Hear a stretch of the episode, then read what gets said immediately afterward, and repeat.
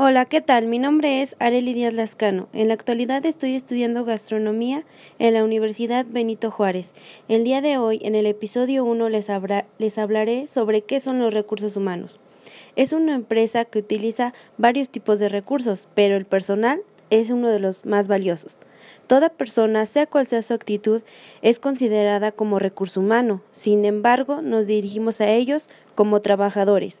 Ellos se, encargan de analizar la necesidad de contratación, buscar un alto nivel de competencia, supervisa el trabajo, desarrolla el trabajo de la mejor manera posible, cuida las relaciones entre empleados, marca las políticas y conductas, gestiona normas. Sin persona no hay empresa cómo se va a contratar al personal y es el conjunto de personas de la capacitación, crecimiento y estancia en la empresa.